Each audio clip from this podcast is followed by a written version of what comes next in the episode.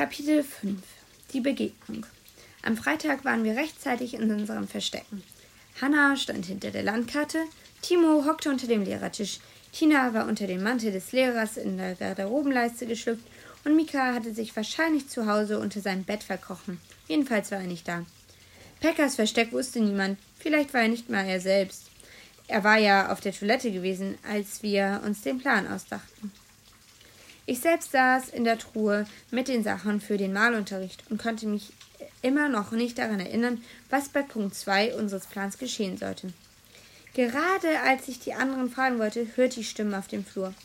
Gleich darauf betrat der Lehrer das Klassenzimmer und hinter ihm traten der Rambo, der Vater des Rambos und die Mutter des Rambos ein.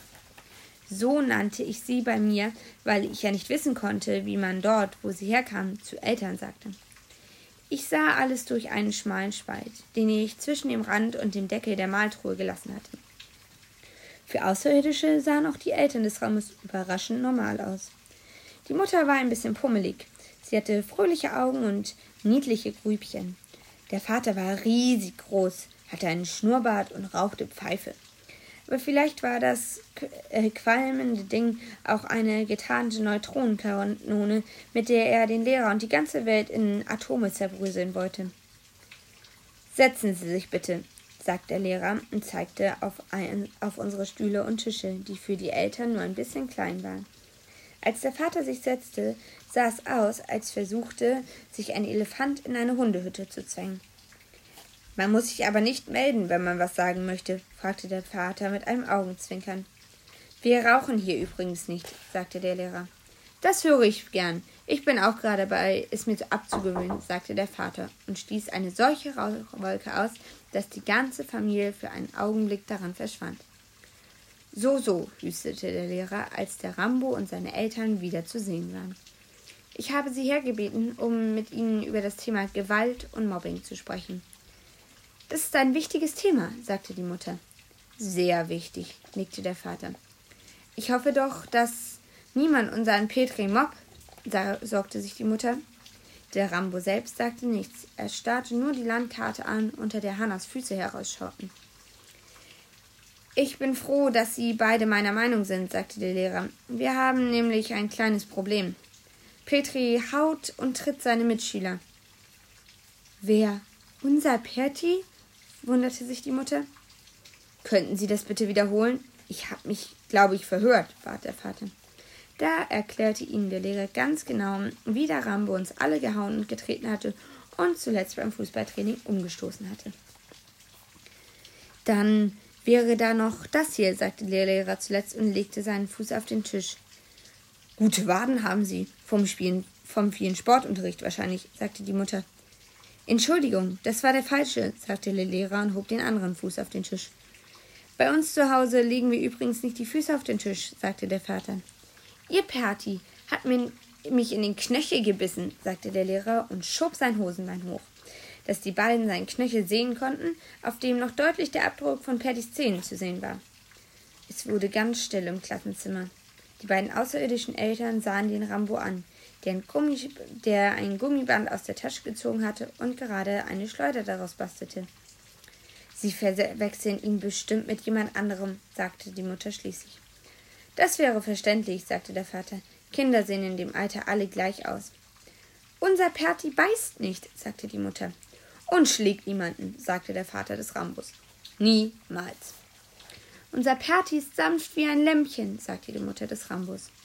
Ich habe Beweise, sagte der Lehrer und zeigte auf den Abdruck der Zähne auf seinem Knöchel. Die Eltern des Rambus beugten sich nach vorne, damit sie den Abdruck besser sehen konnten. Ein Hundebiss, sagte die Mutter. Eindeutig. Ich habe keinen Hund, sagte der Lehrer. Eine bestimmte malawische Echsenart hat meines Wissens ähnliche Zähne, wusste der Vater. Geben Sie es zu. Sie haben sich aus Versehen selbst gebissen, schlug die Mutter augenzwinkernd vor. Sowas soll vorkommen, sagte der Vater und haute den Lehrer auf die Schulter. Jedenfalls kann, unser, kann es unser Perti nicht gewesen sein, beschloss die Mutter. Auf keinen Fall, nicht wahr, Söhnchen? sagte der Vater des Rambos. Nö, sagte der Rambo und schoss mit der Schleuder, die jetzt fertig war, ein Stück Tafelkreide gegen Hannas Knie. Da hören Sie's, sagte der Vater. Aua! schrie Hannah und begann hinter der Landkarte auf einem Bein zu hüpfen. Da fiel uns plötzlich allen ein, was Punkt 2 unseres Plans gewesen war. Der Angriff. Also griffen wir an. Ich stieß den Deckel der Maltruhe auf und wollte heraussteigen. Aber leider kam der Deckel zurück und knallte mir auf den Kopf. Dann hörte ich nur noch, wie das Schloss der Truhe zufiel. Was draußen passierte, erzählten mir später die anderen. Timo sprang unter dem Lehrertisch hervor, aber leider blieb er mit der Hose an einem vorstehenden Nagel hängen, und als er vor den Eltern des Rambus auftauchte, hatte er natürlich nur noch eine Unterhose an. Da sprang er unter den Tisch zurück. Blieb nur noch Tina, aber die verhedderte sich im Mantel des Lehrers, als sie aus ihrem Versteck sprang und rannte wie ein Gespenst blind durchs Klassenzimmer, bis sie an der Wand neben der Tafel zum Stehen kam. Wussten Sie, dass hinter der Landkarte dort ein einbeiniges Kind herumhüpft? sagte das Vater des Rambus.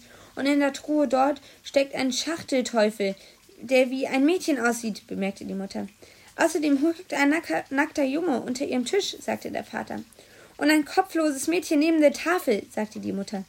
Dann stand sie auf und gab dem Lehrer die Hand. Auf Wiedersehen, sagte sie. Es war schön, Sie kennenzulernen.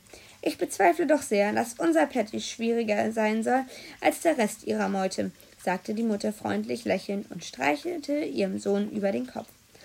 Im selben Augenblick kam Pecker ins Klassenzimmer gestürmt. Er trug eine schwarze Sonnenbrille, einen schwarzen Hut und eine schwarze Krawatte. Stehen bleiben! Keine Bewegung, oder ich verwandle euch in Gelee, schrie er und drohte allen mit seiner großen Wasserpistole. Aber der Rambo und seine außerirdischen Eltern dachten gar nicht daran, stehen zu bleiben. Sie gingen seelenruhig in Richtung Tür. Und natürlich passierte ihnen überhaupt nichts. Pekka hatte die Wasserpistole nämlich vergessen zu laden. Im Vorbeigehen gab der Vater des Rambos Pekka einen freundlichen Klaps auf den Hut. Schön zu sehen, dass es in der Klasse auch noch ein zweites normales Kind gibt, sagte er. Tschüss, Pekka, sagte der Rambo. Hinterher fanden wir es alle ungerecht, dass der Lehrer nur Pekka nicht nachsitzen ließ. Aber noch schlimmer war, dass wir nicht wussten, ob wir die Welt nun gerettet hatten oder ob die Lage noch gefährlicher geworden war. Ich hatte jedenfalls das Gefühl, dass der Lehrer und Pekka irgendwie einen geheimen Bund mit den Rambo und seinen Eltern geschlossen hatten.